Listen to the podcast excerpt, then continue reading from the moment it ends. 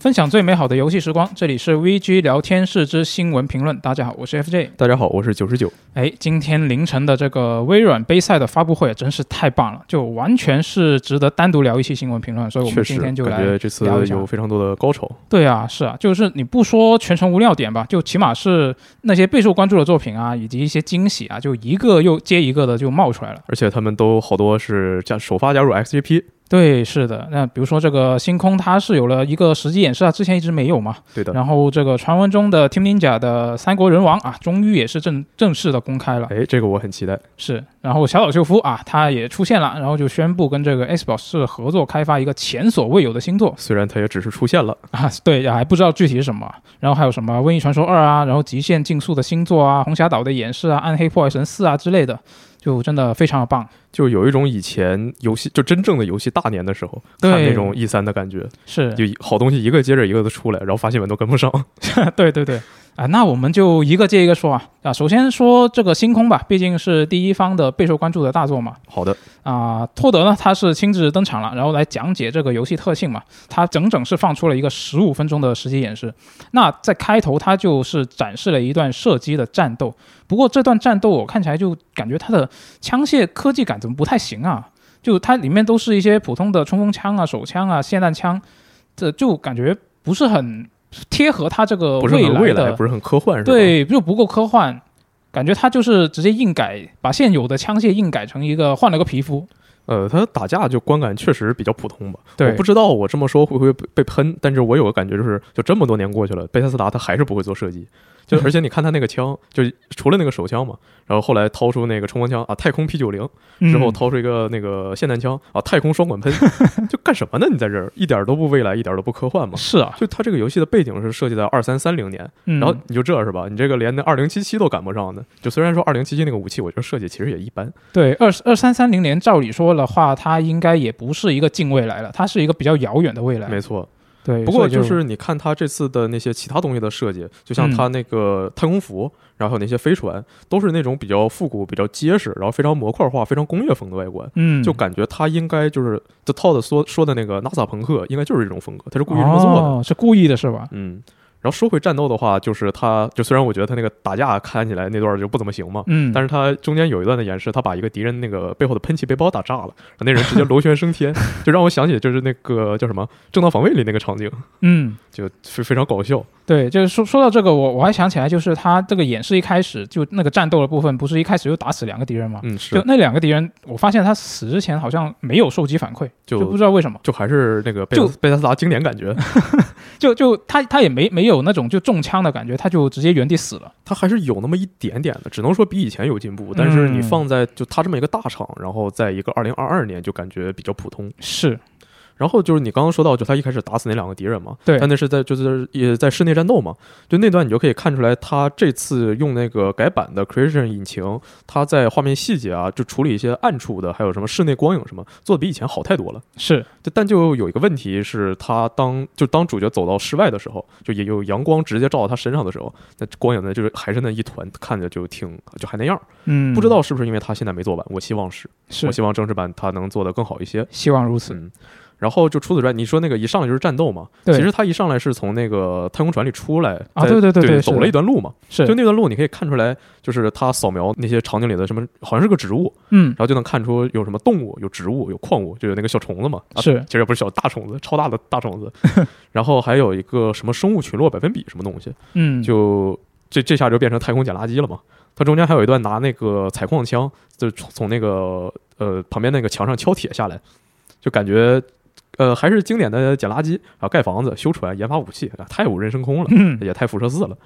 呃，它依然可以像之前一样随时切换第一和第三人称，这这点我还挺喜欢的。然后它在那个采矿的界面能看到有一个键，我忘了是 Y 键还是什么键了，还是叉 X 键了，可以就是直接切换成拍照模式，这个我也比较喜欢，因为我喜欢看风景。嗯。呃，然后说到那个，就刚才是采矿嘛，有个比较乐的，就是中间有一段演示的时候，主角拿的是一个普通的枪，拿的是什么枪我忘了，但他反正旁边一个大哥拿着那个采矿枪在那打人，就那个，然后看那个人被打中，他就直接烧起来了。那除了战斗之外呢，这一次他的这个实际演示其实还展示了他的角色创建的一个界面了。就除了身材相貌之外呢，这个游戏是还可以让大家是自选这个角色的背景的，可以有三个的初始技能和三个特质可以让你自己去组合。那我觉得他这个设计的话，应该会大大的增加这游戏的可玩性吧。没错，就首先说这个捏人嘛，一直观上来，你肯定就看到你一个人的那个形象在那里，嗯，然后就又体现出它这个新引擎的呃说优越性吧。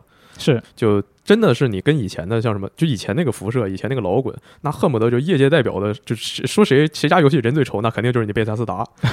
但现在这次就你不说他有多好看吧，但起码他看起来是一个很正常的人了。嗯，而且这次的表情，就你看，就后面他也演示和 NPC 交流嘛，对那个 NPC 那些表情也都变得更自然、更真实了。嗯嗯，然后他这次这个角色背景有一些影响的特质什么的，就当来将来肯定就毕竟他是个 RPG 嘛，他肯定会影响对话什么的。对呃，就我就非常喜欢捏人，我在各种游戏里都非常喜欢捏人。你甚至会专门用一个呃捏人的，你你也会去玩是吧？对黑道圣徒那个。前段时间玩那个黑道圣徒，我在里面捏了个川普。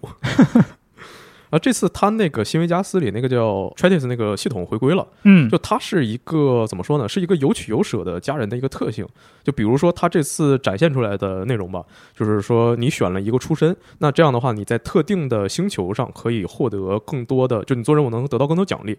然后，但是代价就是你在其他的地方，如果你被通缉了，然后你的赏金会更高。啊，就是它有一个增益的效果，然后还有一个负面的效果。对，然后就很很基础的，像那个什么，你在这个派系的商店会有折扣，然后但你在敌对派系的商店你就不能买东西。嗯，然后还有就，但是它还有那种就是比较无厘头的，像它那个这也是这次展现出来嘛，就是说你信了一个什么教，你必须就没事儿就蹦一蹦，你感受啊，你脱离了重力的束缚，不是被重力束缚的可怜灵魂 啊。然后这样的话，就你你一蹦呢，你就有这个生命和耐力值的加成。嗯呃，那负面效果就是，如果你总不蹦的话，你就浑身难受，啊，你就瘾上来了，两眼两眼一摸黑，直接开始扣血。那呢，有些玩家他就是喜欢走路，特别是玩第一人称射击，喜欢一直跳，啊对那种玩家就特别喜欢，是的，特别适合选这个了。然后还有一些他那个就感觉不是那么的有明显的增益或者呃 debuff 效果嘛，嗯就比如说他也是这次展现出来说那个呃你父母双全啊，父母都健在，嗯，那这样的话你就可以定期回老家，常回家看看。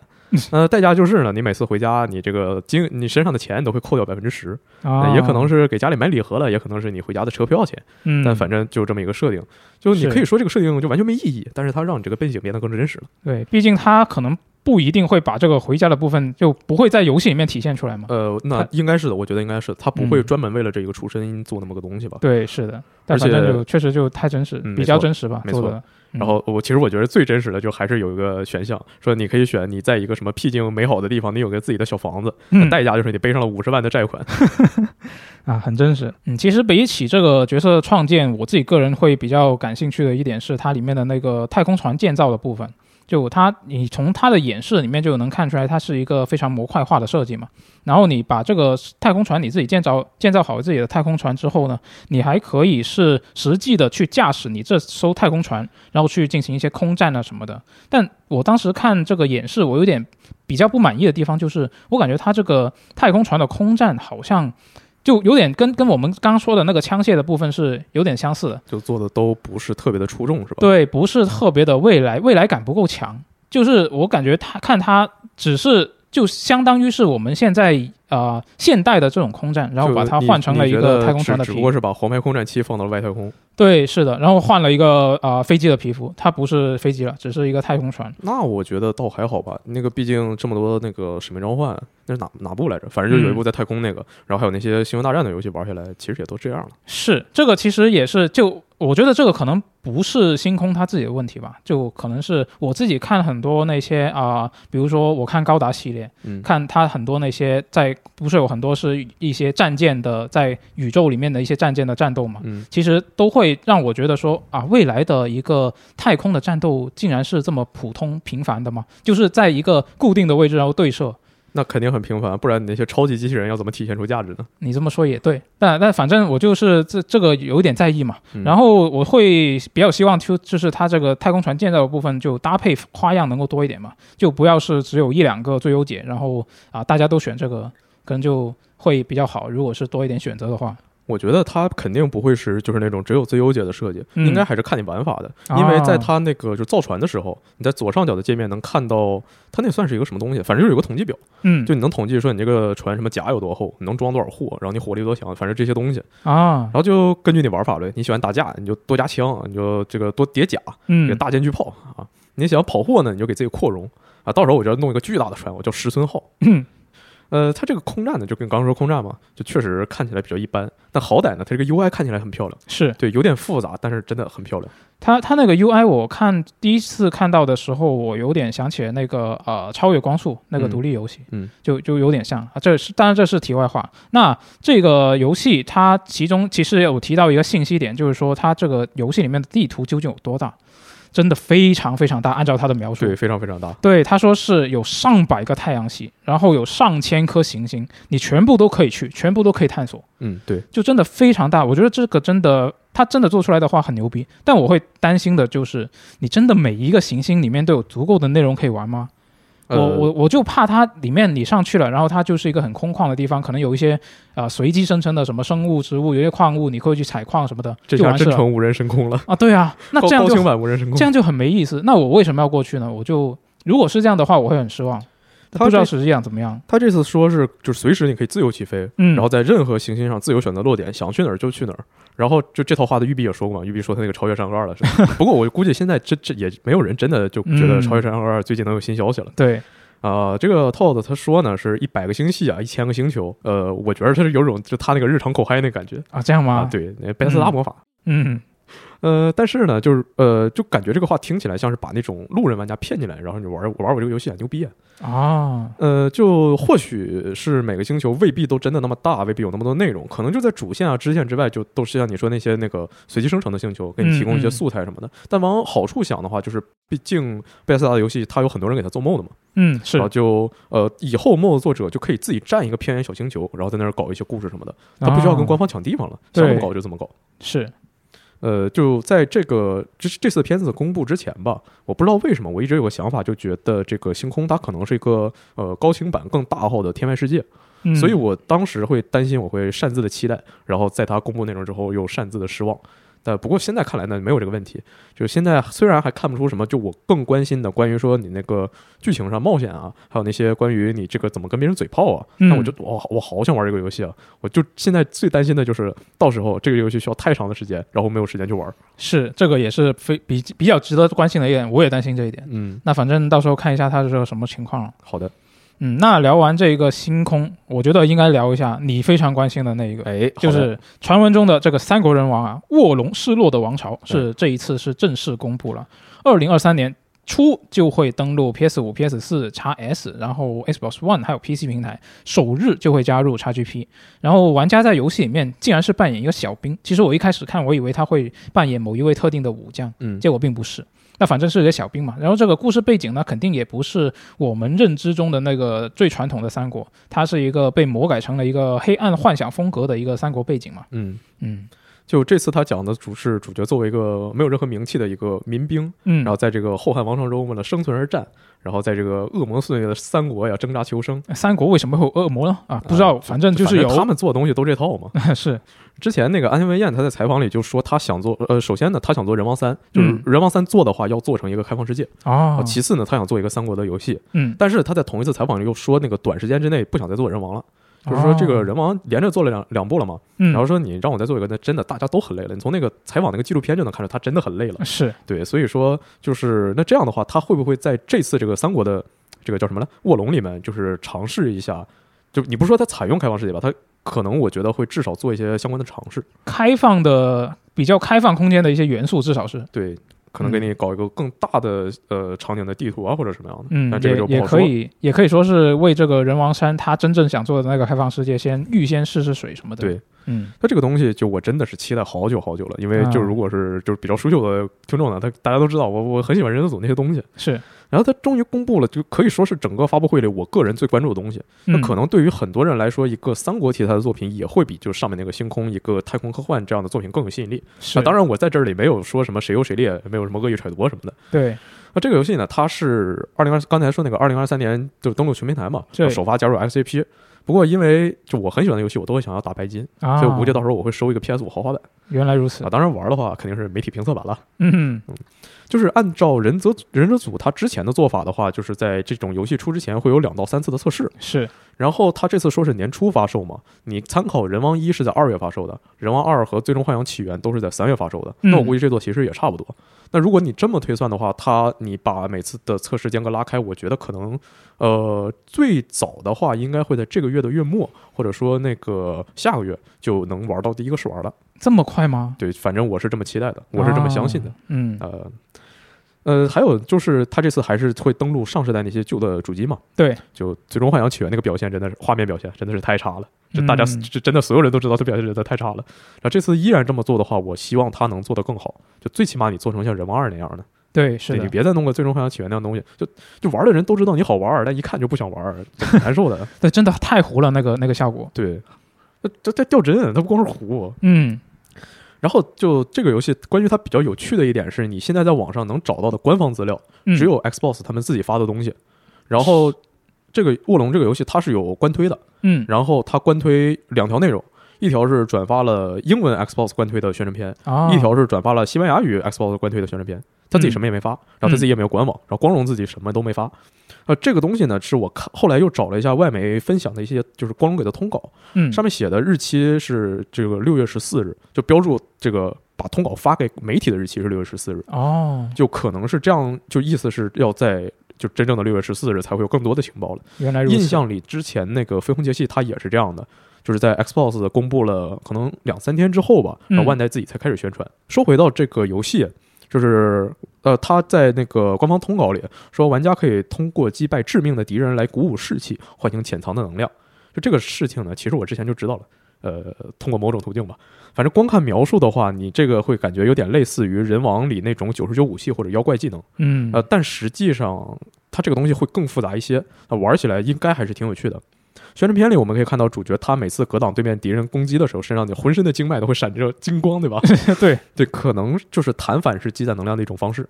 啊，呃，除此之外呢，在这次的官方介绍材料里，他说玩家需要使过使用中国剑术，通过独特的新策略克服逆境，包括基于五个阶段的战斗风格。这个我不太确定他说的是什么，可能是类似人王那种呃上中下段加上一个残心。如果是的话，我希望他能做好，因为人王的动作基础是在呃合理的艺术加工范围能能保证非常考究的。嗯，就我很喜欢嗯这种感觉。呃，接下来说一个可能跟游戏不是那么相关的事情，就是汉代它是一个比较混乱的时代，它是一个游侠能被写进史记的时代。嗯那当时的剑术花样是非常多的，也有很多的剑术学校。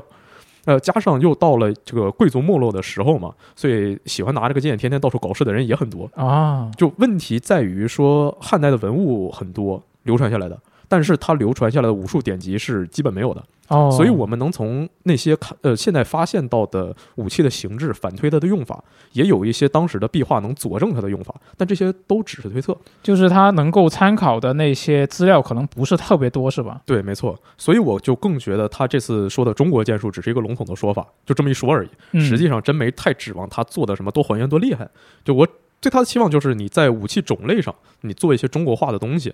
然后，呃，你这个动作系统做的好玩就行啊。当然，我人人组的东西，动作系统他做的肯定好玩。嗯嗯嗯宣传片里呢，就说回他这个宣传片嘛，就一开始有个老头说主角是一个 internal 呃 e- elixir 呃 field，这个什么意思我不太确定，就是它就详细对应什么意思。好，呃，直译的话就是什么永恒的丹田，一一立长，呃，对，反正就是他持有这种能力，嗯，呃，应该反正指的就是主角的他那个就是浑身爆金光那个特殊能力嘛。应该是对然后宣传片里出现了一个疑似是张角的人推下一颗神秘的圆球，然后他变成怪物了。这个应该就感觉还是像之前人王那种什么灵石啊，让人变成妖怪啊，就这种展开那哦，套东西。结尾是那个一一条四呃，就是有四个爪子的龙，它飞起来，然后抽抽手就撞过来嘛。是不太确定它这个四爪有什么说法，因为我们现在就是民间说什么四爪五爪，那都明明朝清朝才定下来的。嗯然后还有就是，呃，就那个龙，它的嘴能裂成三瓣，哇，太帅了，就有一种那个怪奇物语那个感觉。不知道它标题里这个卧龙跟诸葛亮会不会有关系啊？但我觉得多少的有一点。应该有，我觉得应该有。你你是光荣啊，光荣不可能不知道这名什么意思。对啊，就不像 IGN 那样。但这样的话又就是又不能像那个叫什么呃人王二那样，说镜头一转，一个动过场动画一播片儿，十几年就跨过去了。嗯人王二他那个故事还行，但是就他那个讲故事的方式真的不行，就搞得如果说你对日本战国的历史没有一些基础的了解的话，你完全不知道这剧情怎么回事，为什么那两个人突然就翻脸了？哦，就是他没把那个故事说清楚是吧？对他没把那些背景的历史的东西说清楚。嗯接下来呢，就看起来这次的主角依然是就是玩家自创角色，因为我觉得他就呃虽然有人觉得他看的还挺帅的，就就第一个镜头觉得是赵云嘛，对呀、啊，但我觉得他这看起来应该是一个就是默认脸。嗯呃，我就刚才也说我很喜欢捏人嘛，人王二之前出那个测试版里我捏的巨开心，但这次就如果还是捏人的话，我希望主角能有台词，你别给我弄一个工具人小哑巴了。嗯，啊，看得出来你真的是非常期待。那反正这个游戏到时候我们有评测版，那肯定交给你啊。哎，好，非常好啊。那那聊完这个三国人王啊，我们关注一下这个小岛工作室的消息啊。在在小岛秀夫他是在这个发布会上面是简单说了一下这个事情，但是他没说太多细节嗯啊。他说他他原话是这么说的，他说他有一个一直想做的游戏，然后是一个从来没人体验过、从来没人看过的一个全新的东西。那他说之前是没有条件去实现，那现在是跟 Xbox 游戏工作室群合作，终于是可以实行了。但是他也提到，就是这个东西可能要花点时间啊，就没什么实际内容。对他这次没有任何公布任何实际内容嘛？对本来看到小岛，哇，小岛来了，小岛来，小岛新作吗？是那嗯恐怖新作吗？是那个对《死亡搁浅二》吗？但本来以为他要在这里说完之后就马上播个片是吧？，对对，就像之前那个《王猫 thing》那样嘛，嗯，然后就他就露了个脸，但其实我估计就是之前泄露那个 overdose，是应该是对，然后之前没有人看过或者体验过的作品，这是小岛非常爱说的话。对我觉得没有任何问题，因为我觉得他是确实有能力做出这样的东西的。嗯呃，通过微软前沿的云技术和对产业趋势的改变，这个就有点微妙了。因为我以我个人来说，我嗯不想玩任何形式和云游戏沾边的东西。啊，为什么？就怎么说呢？我会觉得云游戏它的运行，起码对于我来说，可能不是那么可靠。它可能会有延迟，然后可能让我玩起来很困难，我需要什么加速器这个那个，哦然后或者干脆我就玩不了。嗯，就主要还是我们这里的环境的问题。你你看那个港服那什么云游戏就没有吗？对它，直接没有啊，PS PS Now 那个，对，对。那那反正我我自己个人还是很好奇，他小岛能够用这种啊、云游戏也好，或者是什么别的其他技术也好，我就很好奇他能搞出什么花活。其实有一个让我比较感兴趣的，也不是说感兴趣，反正就比较好奇的一个点吧。嗯就之前那个努哥说《死亡搁浅二》在做了嘛，对，是，就小岛现在已经有能力双开了嘛，好厉害！对啊，对啊，对啊，对啊。嗯而且而且就是，如果假设说，虽然我们现在推测说他这一个正在做的就是那个 overdose 嘛，嗯，那也有可能不是啊。那如果不是的话，那他就是可能是三开，是吧？对，还有他不是还有一个传闻中的他在做一个呃寂静岭什么的，嗯，但那那个也也有一个传闻，那但不知道真假。嗯那如果真的是的话，他们小小工作室现在真的看起来很厉害，嗯，是，那就期待一下他之后正式公开的一些具体情报了。那反正现在还没有嘛。啊、那另外一个呢是这一次发布会上面是公开了这个《暗黑破坏神四》的一个呃新的一个实际演示吧，应该说是。那这款游戏是会在二零二三年发售，然后是支持跨平台联机和跨平台的进度共通，这两个东西我觉得真的很重要。就作为一个啊、它这个作为一个非常重要的对一个联机要素这么重的一个游戏来说。一，个联机刷的游戏，对，就呃，我其实有以前是有一些朋友，他是玩呃暗黑三，嗯。然后他用的是主机平台，然后我以前没有主机，我就没有办法跟他们一起玩。嗯，那现在有了的话，其实虽然现在 PC 主机我都有了，但是就还是会更好嘛。那那这一次讲的具体信息，其实大多数之都是之前已经说过了，比如说刚刚说的跨平台联机什么的。那新的信息其实就一个，就是死灵法师要加入战斗了。那反正就说了，这个游戏已经是二零二三年初嘛，那我们就慢慢等更多的情报来公开好了。他这次这个死灵法师公开，就一上来就是搞那些特别血腥那个镜头嘛。啊，对然后当时我就在想，这个 B 站的 Xbox 直播间不会马上就要被掐了吧？因为就是之前那个去年还是哪一年，他们直播的时候就突然就停了嘛，啊就卡那儿了，还卡好几回。啊、啊！当时当时我以为是技术原因，原来是因为那个吗？我觉得是因为他播的内容有问题。啊，有可能。呃嗯，这个游戏苏火挺期待的。是我们看发布会的时候，苏火急坏了，说感觉只要熬过这一年，暴雪又支棱起来了。我好想玩，我我好急，我现在就要玩到它。嗯，不过这个游戏它之后会不会另外还有国服上线日期啊？我我不会玩这个系列的，我我不太确定。我也不确定，很难说。就这个，毕竟国内你要国服的话，你还得有版号嘛，哦，那那这不好说，真的不好说。哦，那那不管吧，反正呃，二零二三年发售，慢慢的应该它就会进入这个宣发期，我们就能知道更多信息了。嗯嗯，那接下来我们来关注一下阿卡恩的新作《红霞岛》啊，公布了一个五分钟的实机演示。就现在其实我们都不太确定这游戏叫什么了，对，因为它在官网和什么 Steam 商店呀写的都叫《红霞岛》，是只不过这次就是 Xbox 他们直播的时候，官方字幕写的叫“红铺镇是”，，就很神秘吧？你想干什么，微软？我觉得我觉得它叫呃红布镇可能会更贴合它的原名吧，就毕竟它是 Redfall 嘛。倒也是，但是我觉得红霞岛更好听。呃，你这么说也对，就是你可以把那个 fall 理解成秋天对啊，啊，你你也可以把它理解成就是晚霞那种一大片的感觉嘛，对吧？是是是是很浪漫。那不好说，嗯，嗯，他这次的这个实践是嘛，对就那个枪枪的样子呀，然后枪的就是看起来开枪的样子啊，还有那个枪声啊，就看起来都是老阿肯的样子，听起来也都是老阿肯的样子。之前那个 Deathloop 它的能力其实并没有比耻辱多太多，然后现在这四个，你可以说它四个有三个都是新的，就这种感觉，然后嗯，就普普通通吧，就还行。是啊，现反正，但是我有个感觉，就是到现在二零二二年了，这个吸血鬼也开始内卷了。你光能吸血不行啊，你得会同化别人，你得能爬墙，你得会原力。那你现在你知道到这个红霞岛里啊，你得不怕阳光，你得能遮蔽太阳，你能阻断海水。啊，这个我觉得特别夸张，阻断海水这个，对它这个游戏的设定，这个吸血鬼，这它这些吸血鬼是一个什么实验失败的产物？嗯我，都不知道什么实验能搞搞出这么厉害的东西。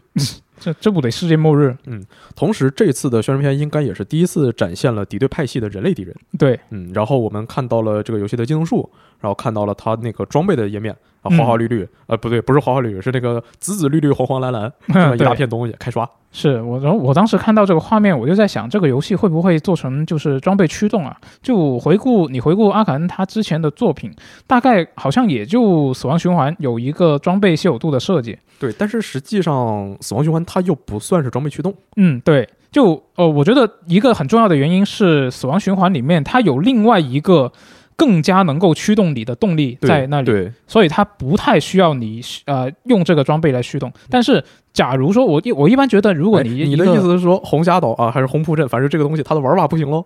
啊，那那不一定，不一定，就是你一，毕竟这是一个私人合作的游戏嘛，嗯，而且它如果是这样做的话，我觉得大家经常一起玩，它会提供一些刷的要素，我觉得应该也是很合理的。对，那那我就会觉得说，你一个游戏它既然提供了一个装备稀有度的设计，那我就会觉得你这个装备肯定是会有一点能够驱动玩家一直刷下去，去刷新的武器、更高品级的武器，一定是有这种元素在，嗯它才会做这种设计，嗯否则你这个东西就没意义了，是吧？对。那所以我看到这个，我就会在想，这一个红霞岛或者是红布镇，它可能会是一个装备驱动的游戏。但我就在想，它既然之前已经在死亡循环里面加入了这些东西，这些是你可以说是他之前的作品里面没有，或者说是很少见的东西嘛？对。那我就在想，它是不是经过了死亡循环之后，你是不是要再通过一个新作来更进一步的去强化这个东西？我觉得是有这个可能性。那我觉得不会吧？他做死亡循环的和做这个红破阵的也不是一拨人呢。嗯，你可以这么说，但是这些理念，他作为一个工作室，肯定会在内部有一些就是交流啊、，那传承、啊。那倒是肯定有。是，嗯，那，不好说。那所以还是得等它这个游戏实际发售看一下。看看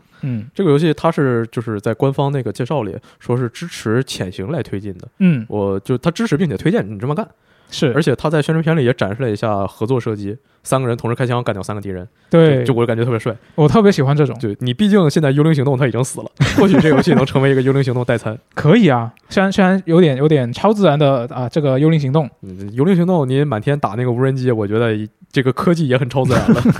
啊，行啊，到时候发售我们联机啊，好啊，反正我们到时候肯定都有 Xbox 啊哎，，没错，啊，没错啊。那聊完这个啊、红霞岛。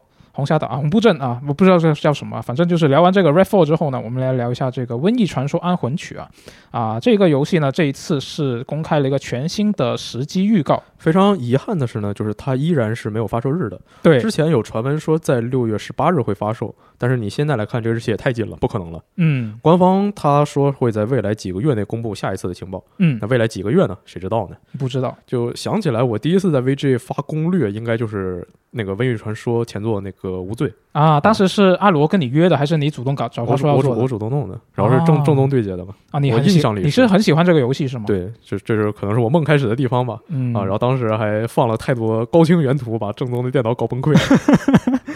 啊，这个这个《瘟疫传说：安魂曲》这一次公开的这个实际预告，我看的时候，我第一反应就是觉得这个阿米西亚也要变杀杀人鬼了。对他要变成劳拉了。对啊，我我第一我当当时我就想起了劳拉，当场就对我，但哦，我其实我第一反应不是劳拉，啊是我当时看的时候，我我马上我跟苏说，哎，这女主她怎么性格变这样了？就她啊一直在那喊我要杀了你，说点狠话，我我我要让你们每个人都付出代价。嗯然，后雨果就在旁边去，哎，不至于，不至于，大哥不至于。对对，雨雨果开始说话之前，我一开始我还在猜，难道雨果一开场就死了，对，然后再让他变成这样了？对，然后就说个不合适的，看那宣传片，我第一反应这是他怎么变成艾丽了？嗯嗯，反正这个游戏它比较和之前做出区别呢，是这次的地图不在阿基坦了，嗯然后改到了普罗旺斯。啊，大家可能没有听说过阿基坦，但我觉得应该所有人都听说过普罗旺斯。是嗯有更多更好看的风景了。它剧情给的解释呢，是在前作的故事结束之后，然后雨果身上的那种那诅咒吧，嗯然后得到了一定程度的控制，他们想过平静的日子，是，但只不过后来不知道为什么就又开始犯病了，所以要哦重新开始找到能压制诅咒的方式。听说在南方有个小岛上啊，可以找到解决的办法，所以他们就往那边走。嗯呃，前呃依然呃还有就是在前作里我很喜欢的有非常多就你可以说它没卵用的那种考据的细节，啊，比如说你捡到一个收集品，他跟你说中世纪人啊，他们用什么肥皂啊，怎么来洗澡啊什么的，嗯然后就这种依然会保留，我很喜欢，我很喜欢这个东西。嗯，这这也是这个游戏的其中一种魅力魅力嘛。嗯，嗯，行，那这个我们期待一下。呃，接下来我们来聊一下这个黑曜石的叙事冒险星座《Pentiment》。这个游戏呢是会在今年的十月发售啊，很快就玩得到了。这个 Pentiment 呢，它在这次的官方直播中是出现了一次中文赞译名的，嗯，但是我没有记住。啊、考虑到上面那个红崖岛红布镇，我也不想记住，你搞不好到时候他又改了。对，那还是等他一个最终版吧。嗯，就这次的坏消息呢，是我期待的《天外世界二》和《宣誓》都没有。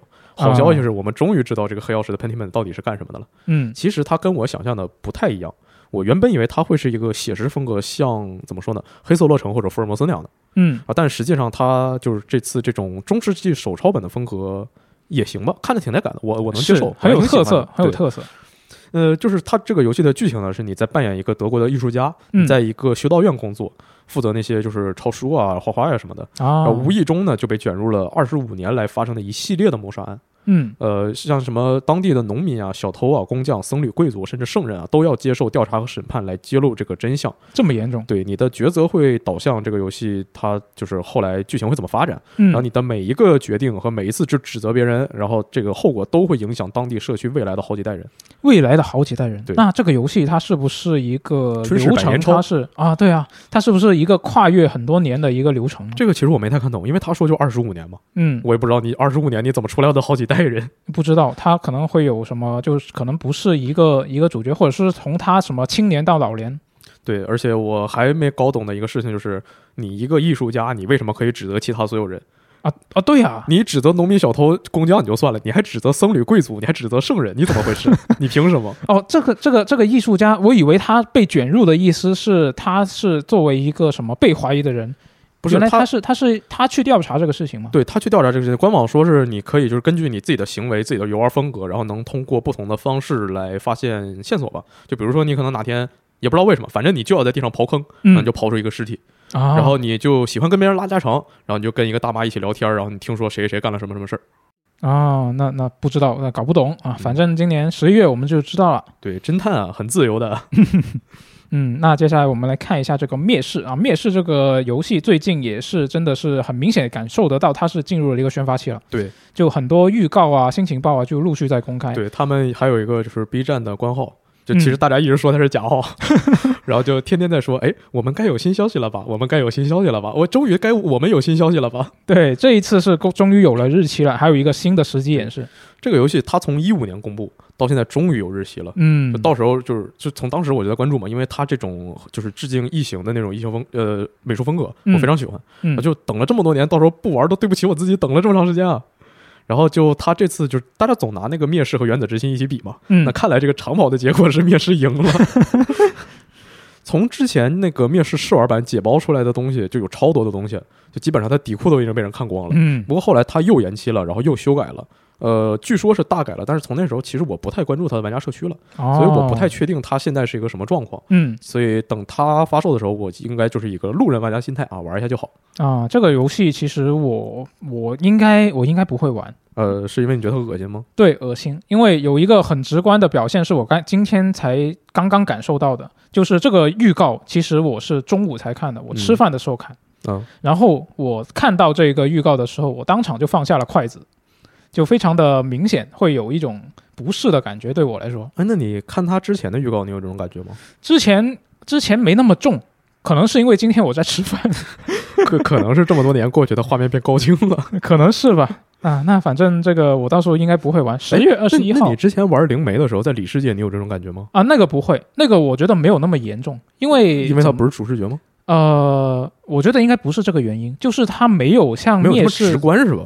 对他没有，他我觉得他是没有像灭世做的那么的露骨。啊，灭世真的就伸手进去掏，对啊，对啊，对啊。然后还有一些就是那种你能够感受得到的那些不知道如何形容的东西。在在肉体里面啊一些孔洞流出来的液体啊啊什么的，那种就我接受不了哦啊。所所以这个啊，交给你，到时候啊评测交给你哈。哦，那这一次的发布会，其实除了我们刚刚上面说的这些东西以外，还有其他就是很多更多的消息，真的非常丰富嗯，啊。那比如说这个《极限竞速》，它的新作是确定在二零二三年春季发售对这个游戏看当时看它就是它就叫极限竞速嘛，啊。对，然后是我就我我我还愣了一下，说这什么东西是重启做吗？还是怎么回事？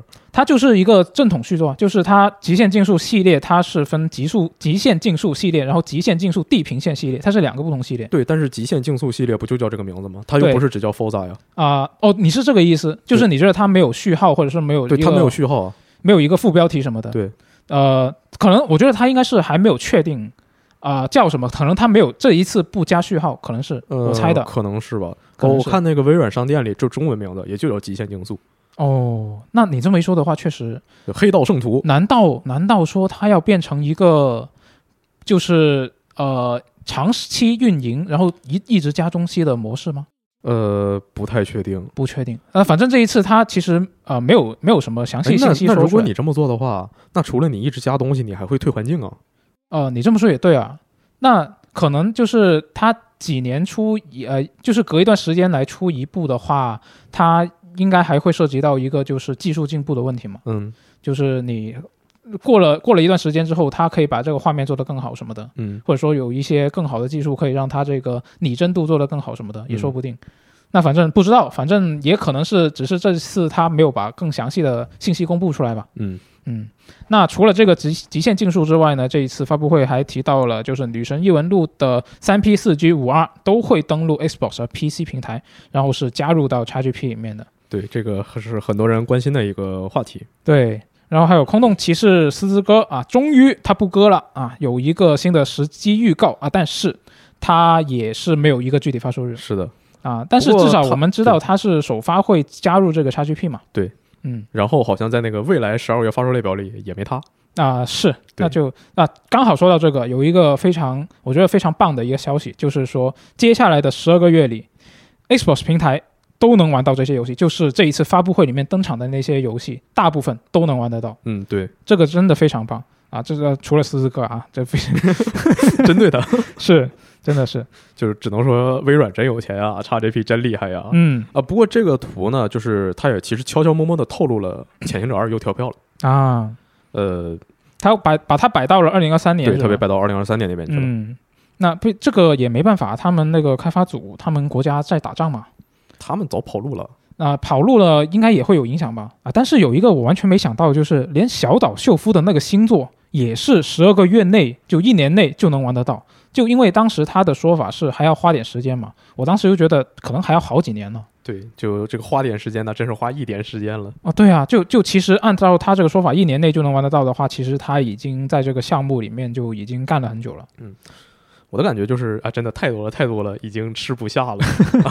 对，感觉感觉最近最近真的可能会很忙。对，嗯，呃，好在说这个十二个月，不管是十二个月还是整个二零二三年，嗯这都是一个很宽的范围。对，说希望到时候它能分散一些吧，是就所有东西堆在一起，那真的玩不过来。对，然后这一次十二个月里面，这未来马上能玩得到这些游戏里面，有一些是真的是马上就能玩得到的。对，比如说这个我自己这一次发布会比较感兴趣的一个科幻喜剧的动呃射击新作，这个《High on Life 这个游戏呢，它是瑞克和莫蒂的联合制作人组建的一个开发商做的，然后十月就发售了，首发加入 XGP。那玩家在游戏里面用的武器全部都是外星生命，然后一个个都是话痨，就一直跟你说话，你你为什么可以接受这个，但你不能接受灭世呢？